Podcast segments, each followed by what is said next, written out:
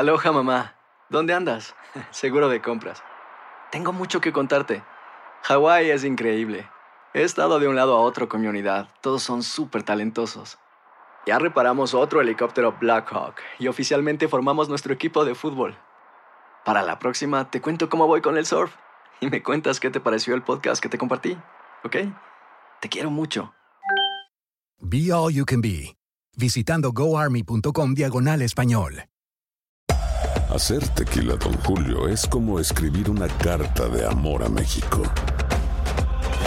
Beber tequila, Don Julio, es como declarar ese amor al mundo entero. Don Julio es el tequila de lujo original, hecho con la misma pasión que recorre las raíces de nuestro país. Porque si no es por amor, ¿para qué? Consume responsablemente. Don Julio Tequila, 40% alcohol por volumen, 2020. Importado por Diageo Americas, New York, New York. When something happens to your car, you might say,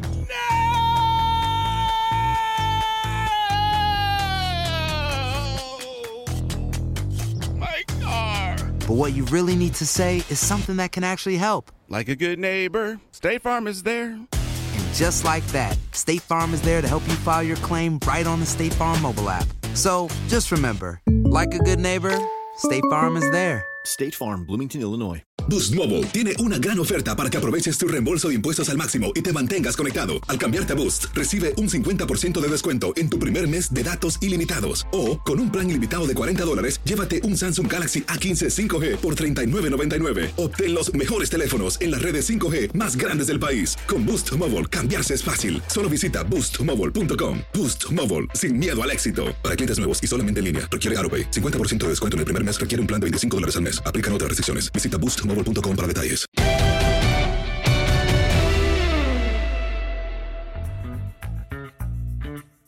Hola, ¿cómo están? Saludos. Este es el podcast de los tres amigos. Ah, caray.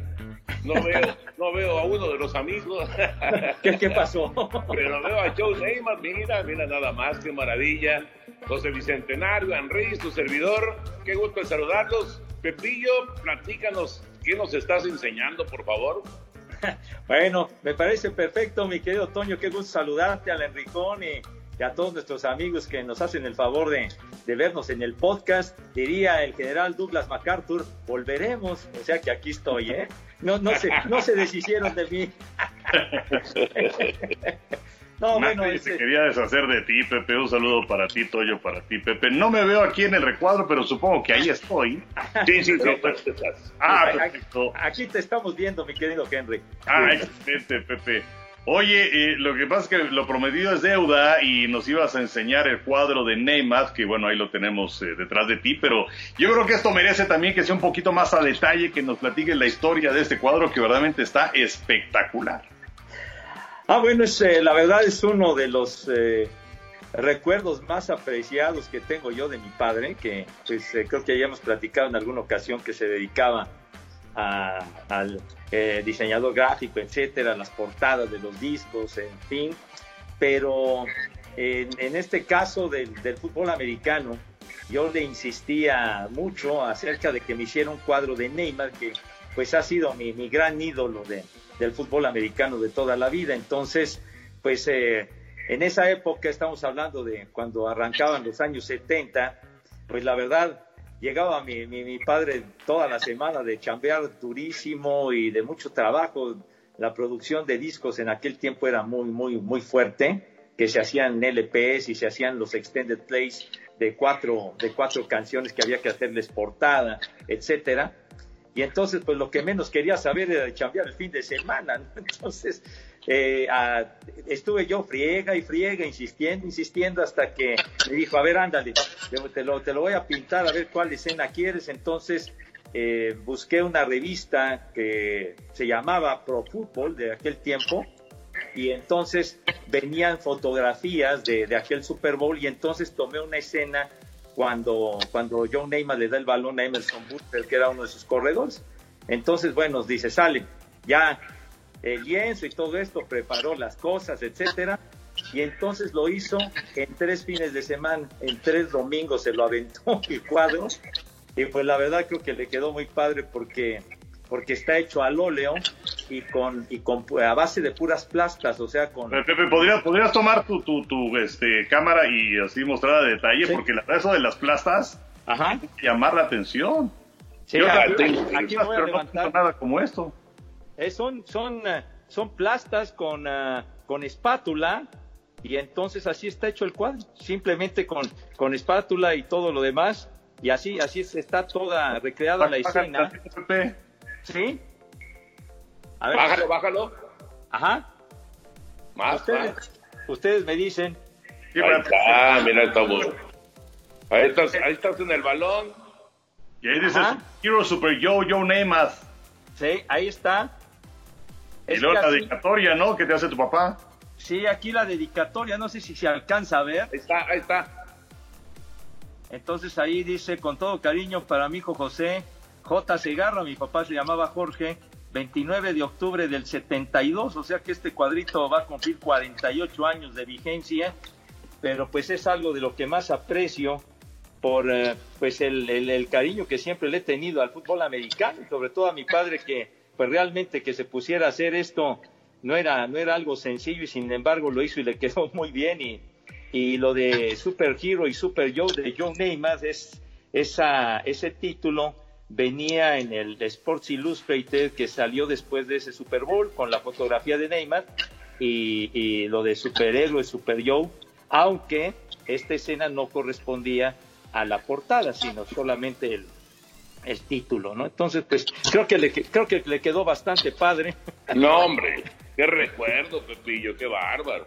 Qué Entonces- bárbaro. Y además se lo echó en tres semanas. En Así tres- es. En tres domingos, Toño. En tres domingos. Sí, en tres días. En tres domingos, en tres domingos porque la- la- generalmente pues el, el sábado, el sábado clásico, ¿no? De la familia y que, que si comía uno con los tíos y etcétera, etcétera, pero en realidad el domingo, digamos, era el día más tranquilo. Y O sea, el pues, sábado que- quitaban el tiempo. Ahora sí ya te puedes poner tú, Pepillo. Sí, ahí estoy, ahí estoy, No, no estás, no estás, estás a la A ver. mitad. ahí estoy. Bueno, yo, yo sí lo veo completo, pero bueno. A ver, ahí, ustedes me dicen si me hago para la derecha, para la izquierda. No, Sí, hacia el cuadro, digamos. Hazte un par de metros a la izquierda, Pepe. A, a- a ver, No, no, es cierto, no es cierto. Era, era una broma. a ver. Qué gacho. Te mandó, te mandó como el de Don Gato al agua. Sí, sí, sí. Acá, acá. ¡Ah! Exacto. Poquito más hacia el cuadro, Pepillo. A ver, ahí estoy. Ah, un poquito más, un poquito más. A ver, Ahí estás, ahí estás, Pepillo. ah, entonces ahí estoy. Entonces, Sí, pues ahí bueno, está. ahí está. Qué buen ahí está. recuerdo, Pepe. Qué padre, caray. ¿Y dónde Sí. lo tienes? Lo tengo colgado en, en, en una recámara aquí en la casa de ustedes. Ahí está. Ahí está este cuadro y pues bueno, ya en un principio eh, estuvo un buen rato sin marco hasta que después ya le puse un marco y ya ahí está como uno de, de ahora sí que de mis tesoros inolvidables de mi padre. Ah, Sí. padrísimo, caray. Padrísimo. Oye, Henry, bueno, entrando en, en algunos temas, ya vamos a, a- a tener el, el draft. Faltan, ¿qué? Nueve días, ¿no? Para, para el draft de, de la NFL.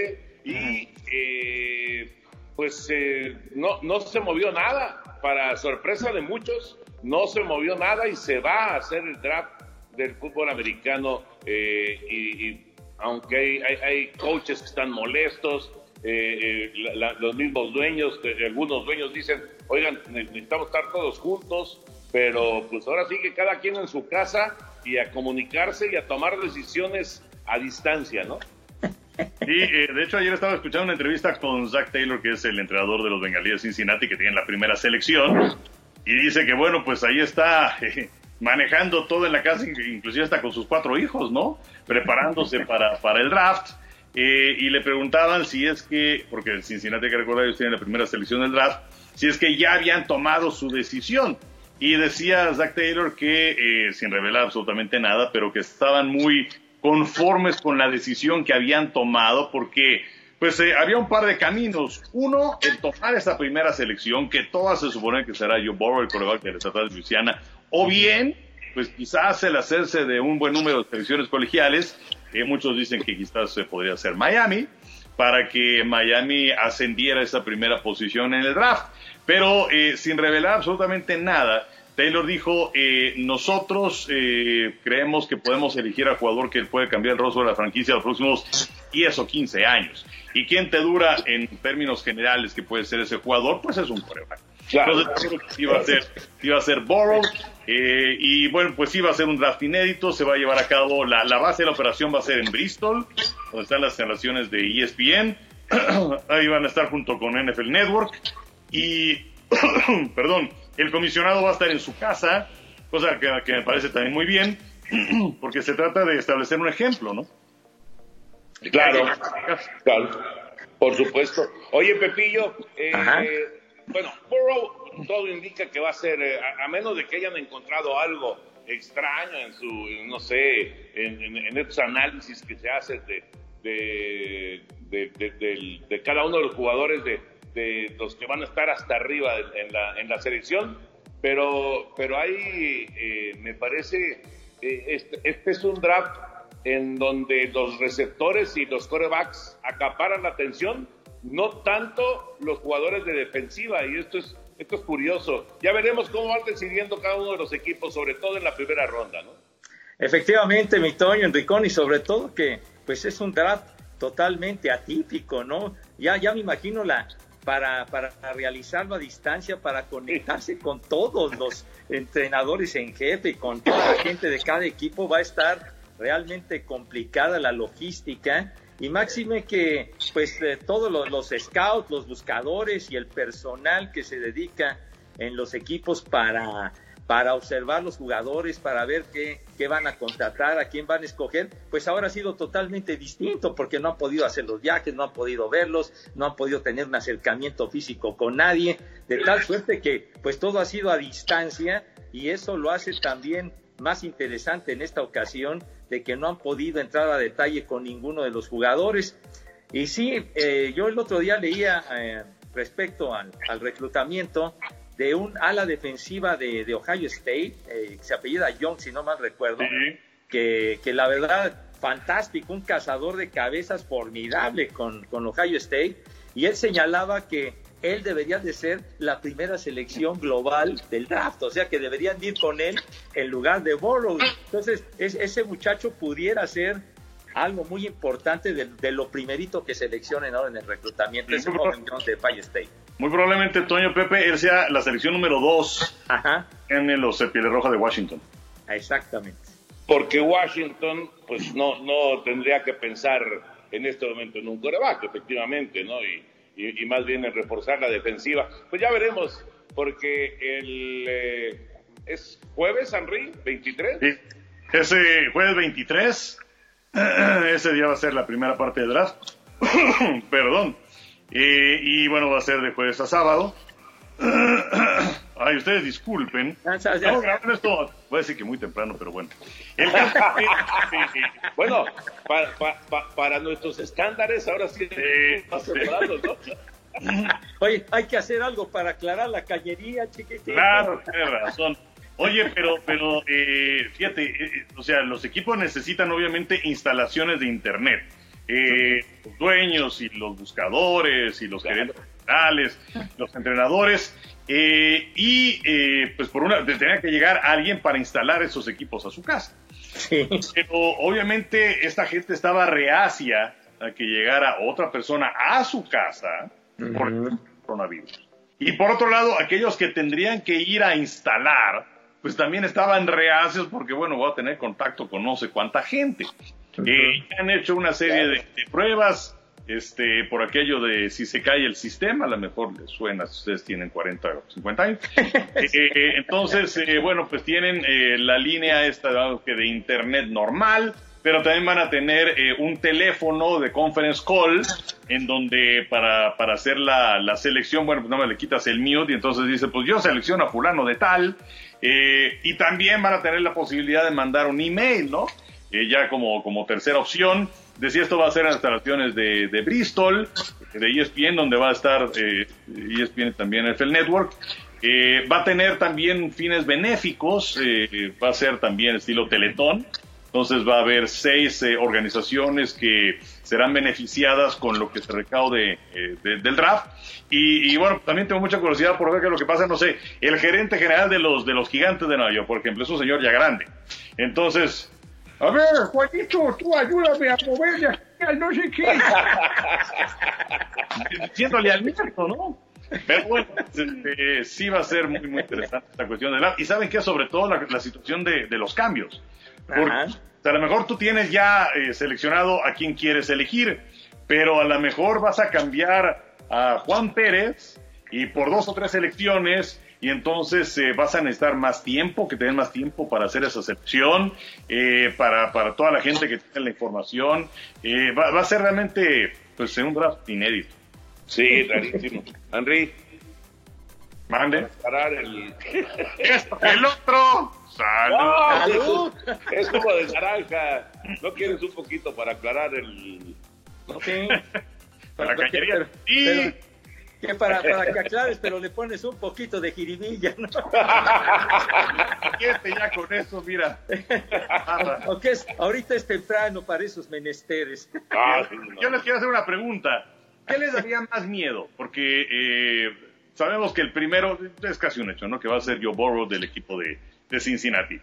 Pero eh, luego viene 5 y 6. Miami selecciona 5. Carreadores selecciona 6. Y por ahí hay dos corebacks. Uno que es Herbert y el otro que es Tua Tagovailoa. ¿Qué les daría más miedo? Seleccionar a Tua con esta situación de los tobillos y de la cadera o no seleccionar a Tua, que a lo mejor se puede convertir en un coreback franquicia. Oye, si No, es yo- eso, Yo, la verdad, yo la verdad eh, no, no dejaría pasar un talento como Tagovailoa, ¿eh? Porque, digo, eh, a nadie le gusta eh, arriesgar su primera selección.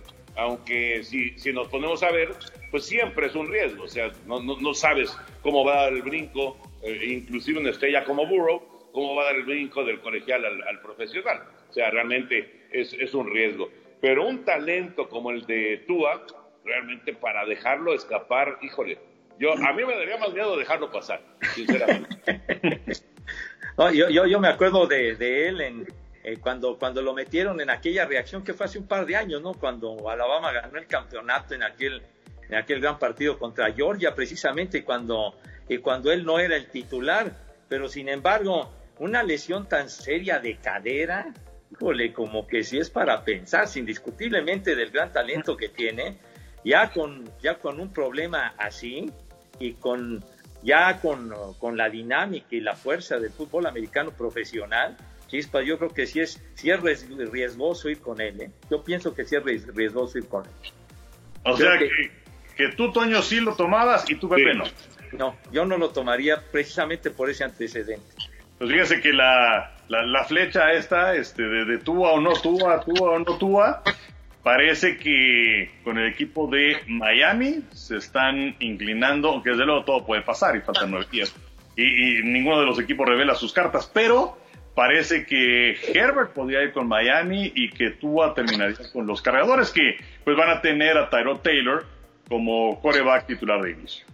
Sí, pues mira, yo a mí me parece que un coreback como Tago, eh, Tagovailoa inclusive está listo ya para, para jugar en la NFL, me parece. Pero bueno, ya veremos qué ocurre. Oigan, en el béisbol, eh, eh, les dije que el otro día que iba yo a platicar en algún momento, en estos días, con Omar Canizales, para, para preguntarle sobre estas nuevas reglas de la Liga Mexicana del Pacífico.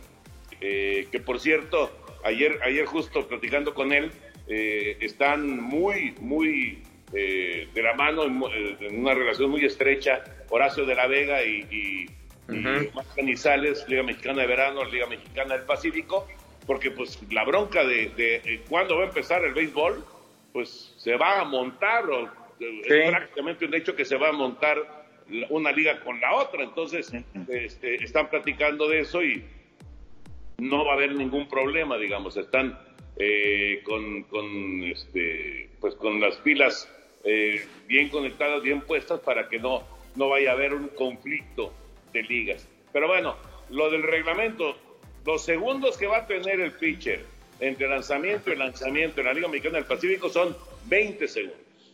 Oh, ok. 20 segundos. Y la idea es bajarlo hasta 12 segundos. Ah, o sea que le van a acelerar. Pero son, esta, este año van a ser 20 segundos. Que sean 12 segundos. Fíjate, o sea, yo, yo sí quiero, obviamente, que haya partidos más ágiles, más rápidos. Pero eh, 12 segundos, sí, ya la verdad se me hace una exageración, ¿no? Pienso lo mismo, ¿eh? Es más, creo que en sucursales de grandes ligas a reserva de checarlo, pero creo que son 30 segundos. Acá van a ser 20. Acá van a ser 20 segundos. Eh, obviamente le van a ir midiendo, ¿no? Si, si, si llegara a, a, a hacer demasiada presión pensar en 12 o 15 segundos, pues lo van a dejar en 20 o a lo mejor hasta le dan un poquito más de tiempo, quién sabe. Y, Pero, y también las circunstancias que cambian, ¿no? Si tienes gente en base o no. Claro. Exactamente, exactamente. Y la otra que es la de las visitas, todavía no es, no es nada oficial, pero van a ser entre 5 y 7 visitas del coach o del manager al centro del diamante. Eso pues ha, ido funcionando bien, ¿no? De limitar, las visitas de, de los coaches, del manager, del, del catcher, ¿no? Que luego iban 40 veces en un lapso pues muy, muy limitado y se perdía mucho tiempo. Pero respecto a lo, a lo que mencionabas del reloj, pues antes no se necesitaba cronómetro ni nada, sino simplemente que los umpires se pusieran más severos, el umpire principal, y sobre todo determinados umpires, porque inmediatamente me vino a la mente acordarme de don Armando Rodríguez, aquel gran umpire cubano que estuvo en grandes ligas, y él sí no se andaba con historias y nada de eso. Entonces él, si, si el pitcher no se apuraba, inmediatamente marcaba una bola y se acabó. O sea, aceleraba los partidos de una manera muy importante y yo creo que eso es parte esencial de que los umpires no han aplicado ese tipo de criterio para acelerar, para darle celeridad a los partidos, ¿no? Y, y sobre todo también lo que hemos platicado, muchachos, de, de que los umpires luego eh, también cómo son tan estrictos de, de, de, limitar la zona de strike, ¿no? Entonces, si fueran un poco más flexibles, yo pienso que los partidos serían más rápidos. Sí, estoy de acuerdo. Yo, yo también creo que sería simplemente con ampliar la zona de strike. Exacto. Sería, sería mucho más, mucho más rápido el partido. Eso es, eso es indudable. Pero bueno, ahí está, por, por había quedado pendiente eso. Sí. Eh, Henry, eh, ¿es real la posibilidad de que se juegue con divisiones distintas del béisbol, con, eh, con, con, los, eh, con los que están eh, entrenando en Florida normalmente, jugando como una liga, y los que entrenan en Arizona jugando en otra liga? ¿Es real esto o, es un otro sueño guajiro del béisbol? Pues eh, yo creo que todo el mundo está haciendo su plan. Eh, es cierto que eh, hay cosas mucho más importantes en este momento, pero pues las ligas también eh, están trabajando al respecto, ¿no? Porque pues también es su chamba. obviamente sería todo esto sin público. El primer plan que habíamos comentado era jugar todos en Arizona.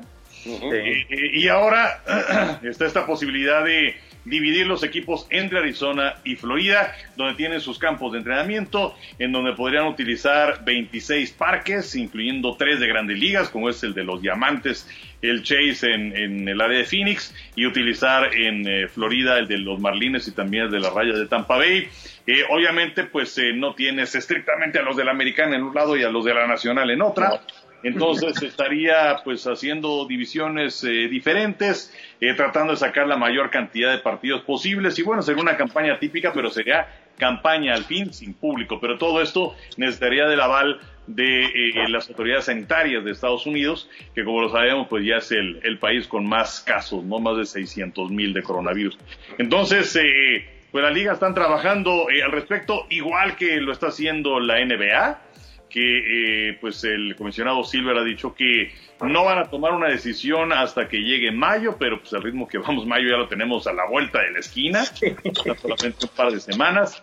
Eh, yo veo muy probable que se vaya a perder la, la, campaña de la NBA, porque entonces también que lo que hace es para la que sigue, porque la que sigue, bueno, pues estaría iniciando por ahí de octubre. Entonces, eh, eh, vamos, yo, yo, creo que es, son, son, son buenos deseos pero la verdad es que no sabemos aquí a qué animal nos estamos enfrentando y en este momento está esta primera oleada del coronavirus, pero pues hay quienes temen, obviamente, que venga quizás una segunda o a lo mejor hasta una tercera. Entonces, pues yo creo que está bien que planeen, pero pues es así como que hacer con eh, castillos en el aire. Pero por ejemplo, por ejemplo, Pepillo, en, en Europa, en Europa ya quieren empezar a, a- a- a mover eh, no solamente el deporte, sino todo. Eh, el mismo Trump en Estados Unidos ya también dijo, ¿saben qué? Necesitamos reactivar la, la- la- la economía. eh, no, no, Sí, Toño, no- pero según él en su primera declaración le iban a reactivar el domingo pasado. Claro. O sea, no, no son cosas reales. No, no, bueno, y además ahorita él está, eh, Estados Unidos está en el, en el tope, ¿no? En el pico de, de, de- de- de la crisis, eh, que por cierto en México no hemos llegado ahí, pero eh, lo- lo- a lo que me refiero es, eh, da la impresión de que eh, a- están, están pensando en tomar riesgos. Ahora, los jugadores querrán tomar riesgos, porque una cosa es lo que opinen lo- los, que, los que están en el escritorio, ¿no? Y otra cosa es lo- los que van a ir a jugar, al fútbol, al béisbol, lo que sea, ¿no? No, pero, pero es que sería, sería un desastre, perdón Pepe que me mete en tu, en tu turno.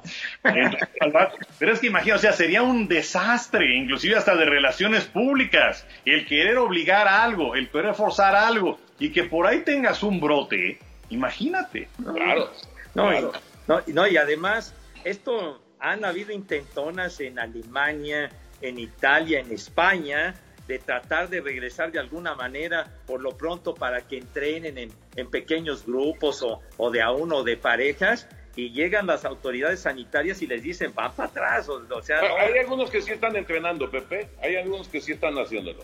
pero, pero bueno, quieren acelerar esto, pero es muy complicado, sobre todo muy, por- muy, muy, muy, porque no... Pero en no- Taiwán están jugando béisbol. Ah, ah, bueno. No, y está jugando fútbol en Burundi, Toño, también, pero bueno, pues es- Oye, Es allá que- en, en- ¿en dónde fue? Pues, en Taiwán. que- pero pues se enferman igual que, que- que en cualquier parte del mundo, ¿eh? Ah, no, pues sí. Y llamó la atención lo de, creo que fue en Taiwán, ¿no? Que empezó el béisbol y pusieron maniquíes en, la, en las tribunas, ¿no? Con letreros y toda la cosa, ¿no? Para, para empezar a jugar, pero pues no puedes acelerar esto, no puedes eh, comenzar otra vez si no tienes el aval de las autoridades sanitarias. Por más deseos y por más ganas que tengas, pues es, es imposible, definitivamente, ¿no? Y, relacionado con lo que decían del base de Arizona y, y- Florida, decían de la conveniencia de Arizona porque los estadios que platicaba el Enricón, todos están ubicados en un radio de 80 kilómetros, está cerca, y en, y en Florida es, son 350, entonces los desplazamientos son más, más largos y más complicados. Pero ya veremos, ya veremos que en qué termina todo esto. Eh, claro que son más, más buenos deseos que, que Pues una sí. realidad, eso, eso, es, eso es un hecho, ¿no? Pero eh, ya, ya, ya veremos. Eh, ¿Cambiaría? ¿Ustedes piensan que cambiarían las cosas si se pudieran hacer esas famosas pruebas rápidas, en donde en cinco minutos sabes si tienes o no el coronavirus? No, pero por supuesto, o sea, te da, te da una eh, precisión mayúscula y también una gran seguridad. Eh, además, hablando acerca de los peloteros, eh, en este, en este caso del béisbol, estarían acuartelados, ¿no? O sea, Claro. del hotel al parque, del parque al hotel. Eh, eh, eh, pero bueno, pues por supuesto que sí, ¿no? El, el problema, pues, es que se haga eh, ese, ese número de, de- de pruebas, eh, porque, pues, eh, inclusive en países donde están mucho más adelantados en todo esto, en donde hace cuenta que pasa a McDonald's y este, hay que en lugar de pedir tu hamburguesa te hacen la prueba. Y Exacto. después, ¿no? En 24, 48 horas te dan la, el resultado de la prueba. Eh, pues esto sería verdaderamente sensacional. La cosa es que hay que producir un gran número de ellas y también que los gobiernos las compren. Sí, no, y sobre todo, además de que las compres que tengan la determinación, la decisión de efectuarlas, eso es muy importante porque realmente eso te, te daría una mayor certeza, una mayor certidumbre de cuántos casos hay de contagios, hacer cada vez más pruebas. Pero si haces un número muy limitado, yo creo que no es, no refleja lo que es la realidad si no haces las pruebas suficientes. No, bueno, pues eso, eso, eso es un hecho, Pepillo.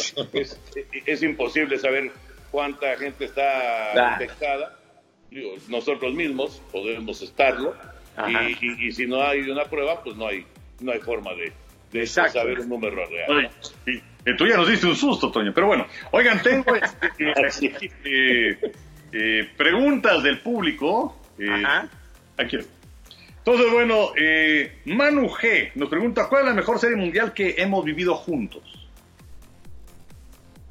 Ay, pues mira, ahora sí, en primera instancia, pues hemos, hemos tenido pues muy, muy buenas, pero creo que una de las más significativas, pienso yo, que, que nos ha tocado juntos, fue la de, fue cuando se coronaron los cachorros de Chicago frente a los indios de Cleveland, por todo lo que representaba el hecho de que los cachorros no habían ganado un título en 108 años, la manera como reaccionan de estar abajo tres juegos a uno, y que se coronan estando en Cleveland, eh, el, el jonrón aquel de Rayay Davis, en fin, tantas cosas. Yo creo que ha sido una, para mí, quizá sea la, la- la más significativa ese triunfo de los cachorros de Chicago.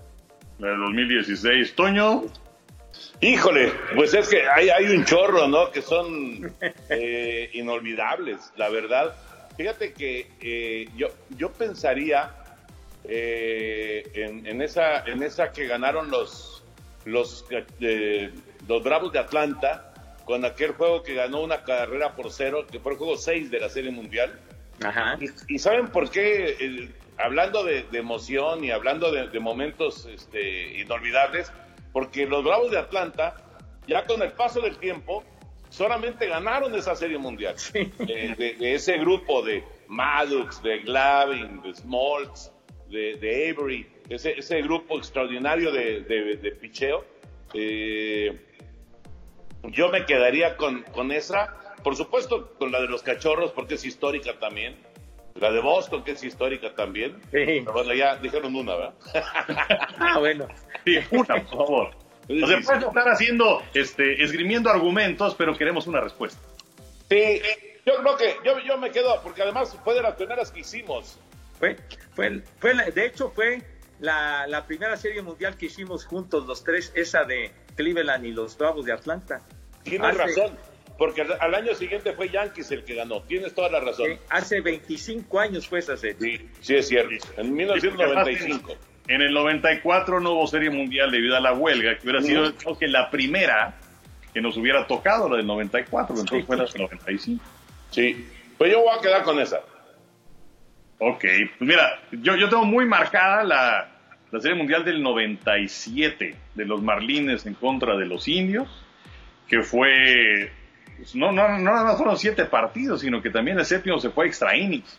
Sí. Eh, pero, pero sí creo que ya fue superada por la Serie Mundial del 2016 de, de los cachorros en contra de Cleveland y todo lo que decía Pepe a su momento de la lluvia y de que el partido se extiende y 108 años sin un campeonato de los cachorros y que acabaron con la maldición de la cabra.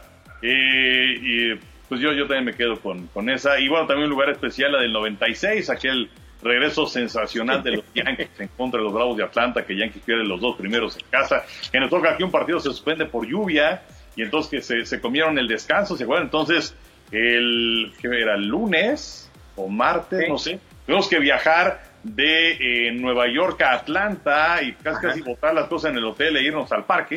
Eh, eh, además, te en Atlanta, Toño, te volaron la tele esa chiquita que tenías. Fue en esa serie mundial, ¿verdad? Sí, sí, sí, sí, qué vergüenza. En todos lados hay gente con uñas. Pero bueno, Aloha mamá. Sorry por responder hasta ahora. Estuve toda la tarde con mi unidad arreglando un helicóptero Black Hawk. Hawái es increíble. Luego te cuento más. Te quiero. Be All You Can Be, visitando goarmy.com diagonal español. When something happens to your car, you might say,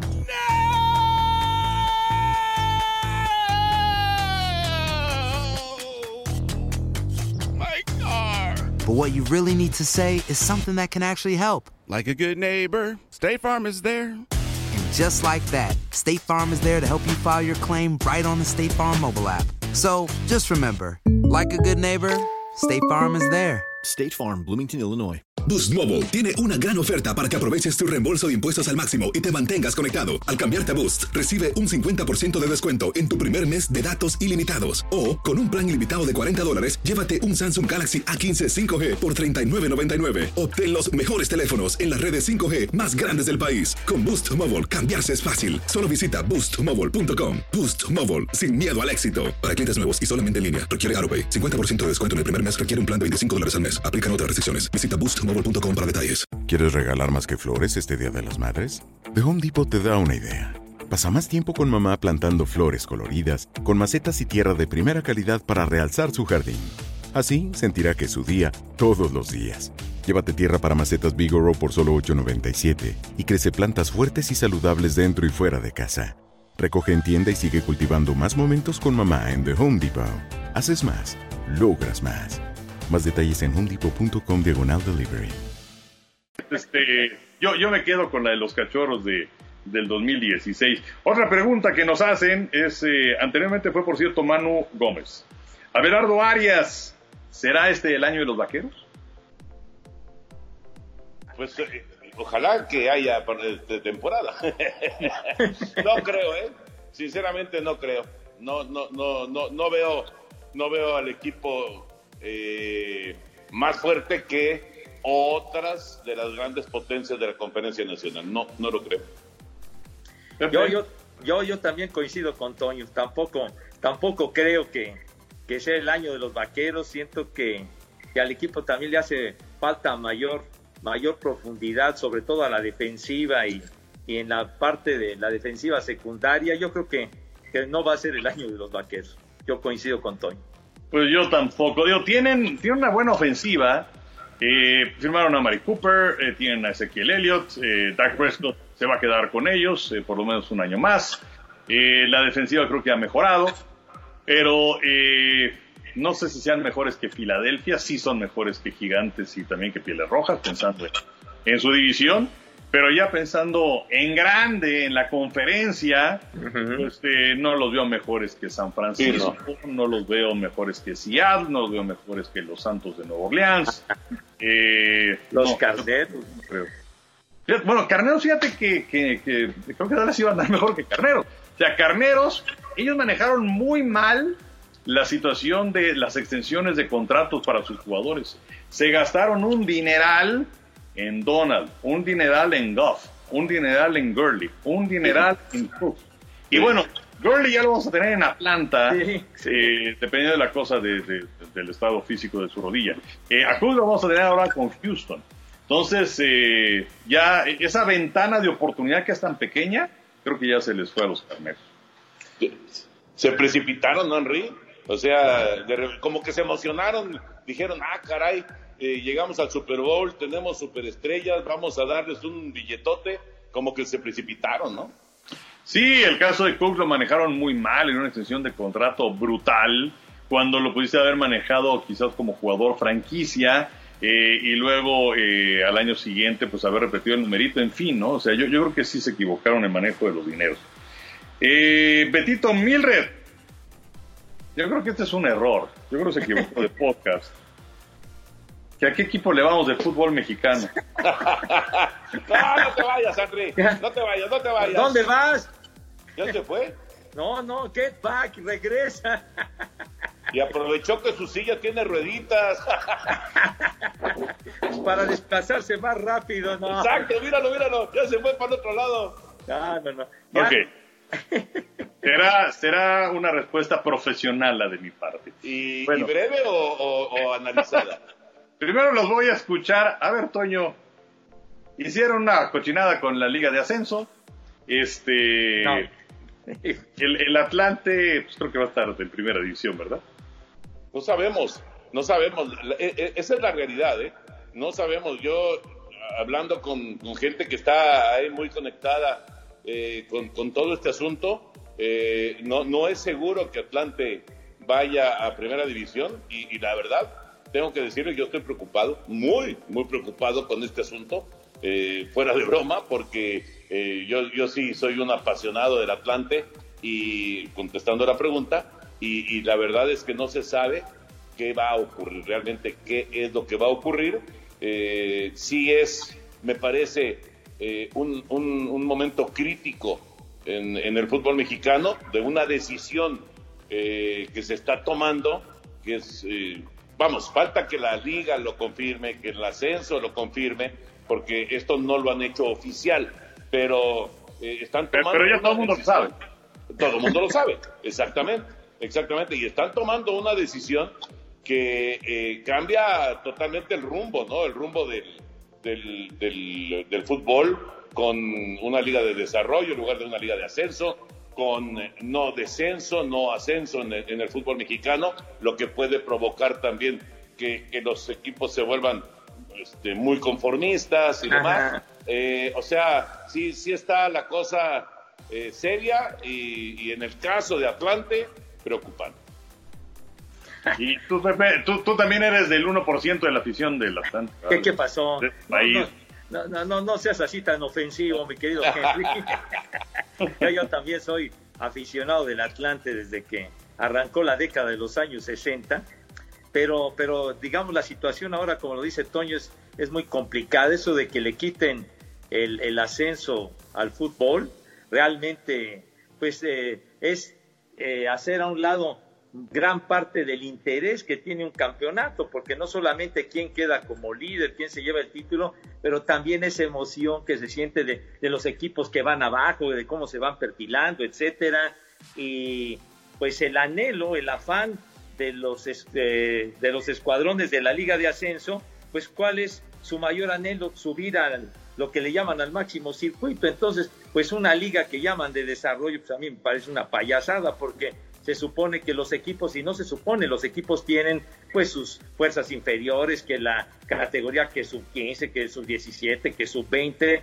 Entonces, digamos, para la afición de equipos del ascenso de, que, que de los que tenemos en Oaxaca, el mismo Atlante, etcétera, todos los que hay mineros de Dorados. Y todo, los dorados, su afición, ¿qué? O sea, que, que ya eres el líder y fuiste el campeón de la Liga No, de y, lo- Desarrollo. y- ¿Y eso qué? Y los jugadores. Y los jugadores ¿Cuántos se quedan sin Ahora, chamba?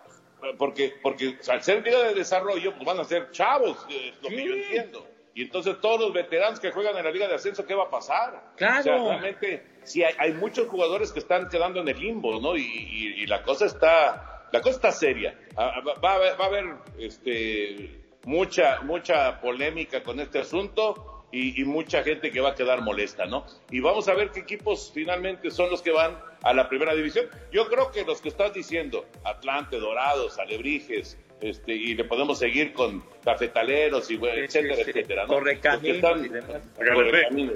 Los que están en el ascenso actualmente, los que no vayan a primera división van a desaparecer. Van a Pues sí. desaparecer, o sea, no, no, como, como para qué mantienes un equipo ahí si lo que, lo que aparentemente vamos a tener ahí son equipos sucursales, estilo, Ajá. estilo béisbol de grandes ligas, eh, equipos sucursales de, de- de los que están en primera división. Sí, dicen que hay que mirar a Estados Unidos y lo que pasa es que allá tienen eh, un modelo de negocio completamente distinto. O sea, allá nunca ha habido en sus deportes una liga de ascenso y una liga de descenso. Eh, y, eh, y, y- y por otro lado, este, pues, ¿por qué no miran Europa, no? O sea, este, si quiere ser de lo mejor.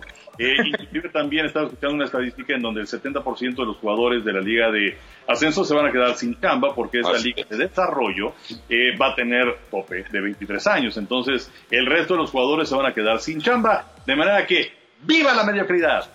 Eh, pero, eh, pues, eh, eh, a, a la pregunta, este, yo le iba a la América. Yo no sé por qué, pero a principios de los 70 se recordarán aquella final en contra de Cruz Azul, donde el América come cuatro goles de, Cruz Azul. ¿Por qué en aquella época no le fue Cruz Azul, le fue al América? Pero bueno, me cayó bien el América y eran las el Pajarito Cortés y el Popeye Trujillo, el Pichojos Pérez, del campeón Hernández, de Barberena, de Hodge, de Borja, Reynoso, Monito Rodríguez, eh, no, no sé si dije Borboya, eh, con, con José Antonio Roca de técnico. Y, y más tarde, bueno, pues aquel equipo dirigido por Raúl Cárdenas, eh, que traía al Sindo Marta da Frey. Sí, sí, sí. De ataque llegó Enrique Quise.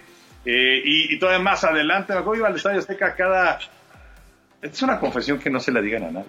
Iba a Azteca eh, los viernes cada 15 días, eh, cuando jugaban en, aquella época en viernes, dirigidos ya por Reynoso y que tenían pues, a, a, la Trejotena, Mazo, Luis, Outes, Batata, eh, Juan Antonio Luna, un equipazo. Y un buen día me cayeron gorros. Eh, y, ahora, pues, este, en realidad me importa un raba, ¿no? Este, pero mis hijos le van al Cruz Azul. Entonces, por solidaridad, eh, pues también me, me, importa que le vaya bien a Cruz Azul, aunque bueno, pues a últimas fechas este, lo único que les ha dado a mis hijos son frustraciones. Eh, pero eh, pues, en realidad la respuesta es, pues me vale gorro. una una respuesta ya, ya, ya, conocida, ya conocida de, de aquella, de, de, de, aquel enlace de la Serie Mundial. Exacto, exacto. Oye, Henry, pero eh, eh, nada más explícame una cosa. Ya, ya, ¿Hay más preguntas o ya con esto cerramos? Ya, no nos mandaron, digo, seguramente llegaron más, pero este. A ver, Ricardo, no, tienes más, pero bueno, creo que. Eh, digamos que aquí ya está. Oye, ya para cerrar entonces. Ajá. Eh, te, te, estoy escuchando con un gran conocimiento de, de, de la América. Eh, con, con, cierta pasión inclusive por la América. y, y, entonces, eh, lo que no entiendo es cómo se, se rompió eso, se, se, se, se diluyó, pues. Pepillo, da, dame, dame un apoyo porque, porque no, no le encuentro la palabra a esto que le pasó a Enrique. Sí, así se, se espumó, se diluyó esa, esa pasión, ese fervor por las águilas de la América, chaval. No, pero no eran águilas, ¿eh? No eran águilas ahí. Menos los, los cremas, bueno, pero... los millonarios, los canarios, etcétera, ¿no? Bueno, todo, todavía las águilas, eh, ya con Reynoso eran, eran águilas y las épocas se acuerdan de, de Brailovsky y aquellas claro. en Querétaro tres partidos en, en, contra del equipo de los Pumas y, y, jugadores como Antonio Carlos Santos y en fin era era era un equipo eh, que, que francamente seguía con pasión. Y yo llegó cuando llegó Kalusha y Villic y todos esos no todavía con Kalusha y Villic eh, sí, ahí ya estaba así como que trastabillando. Con Leo Benjaque. Eh, pero bueno, eh, era un equipo que manejaba este Ben Hacker de manera sensacional eh, hasta que pues un presidente del equipo le empezó a, ahí a meter presión para que metiera tal o cual jugador y Ben Hacker dijo me harté y me voy. Bueno, ¿se acuerdan Joaquín del Olmo que tuvo una sí. gran época también con aquel América? Eh, y, y, pues ya, la cosa tronó. Pero, ¿Pero por qué? Eh, ¿Por, por el América y para mí. ¿Cuál fue el parteaguas? Este podcast, vamos a hacerle como telenovela, vamos a hacerle como una película de Hitchcock, vamos a hacerle al suspenso. Está bien, está bien. El próximo podcast, Enrique, nos dará por lo menos una pista de esa enorme pasión que tenía por el América a, a nada. Se cayó. Desapareció. Enrique, que te vaya muy bien, cuídate mucho y la familia igual. Igual ustedes, por favor, un abrazo. José Bicentenario, padrísimo tu, tu cuadro de John Emma, abrazo grande para la familia.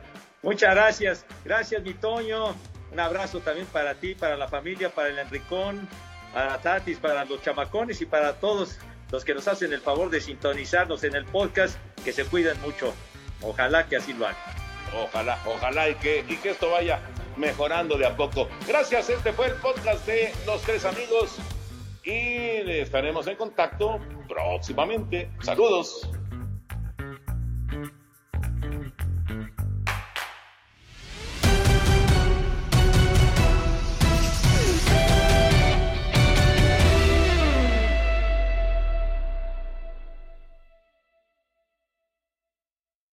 Aloha mamá. Sorry por responder hasta ahora. Estuve toda la tarde con mi unidad arreglando un helicóptero Black Hawk. Hawái es increíble.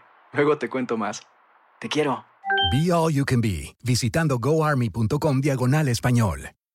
Boost Mobile tiene una gran oferta para que aproveches tu reembolso de impuestos al máximo y te mantengas conectado. Al cambiarte a Boost, recibe un 50% de descuento en tu primer mes de datos ilimitados. O, con un plan ilimitado de 40 dólares, llévate un Samsung Galaxy A15 5G por $39.99. Obtén los mejores teléfonos en las redes 5G más grandes del país. Con Boost Mobile, cambiarse es fácil. Solo visita boostmobile.com. Boost Mobile, sin miedo al éxito. Para clientes nuevos y solamente en línea, requiere AroPay. 50% de descuento en el primer mes requiere un plan de 25 dólares al mes. Aplican otras restricciones. Visita Boost Para detalles. Si no sabes que el Spicy McCrispy tiene Spicy Pepper Sauce en el pan de arriba y en el pan de abajo, ¿qué sabes tú de la vida? Para, pa, pa, pa. Ahorra más en JCPenney, más tu oportunidad de conocer a Shaquille O'Neal. Este sábado 4 de mayo todos ganan durante la entrega de cupones de 10, 50 o hasta 100 dólares, solo en la tienda mientras duren. De 11 a.m. a 1 p.m., los miembros de JCPenney Rewards tendrán una oportunidad exclusiva de encestar para conocer a Shaq. Habla con un asociado en la tienda o visita jcp.com y conoce más sobre la jugada. JCPenney, vale la pena. Cupón válido el 4 de mayo en selección de estilos. Entrega de cupones solo en la tienda para mayores de 18 años.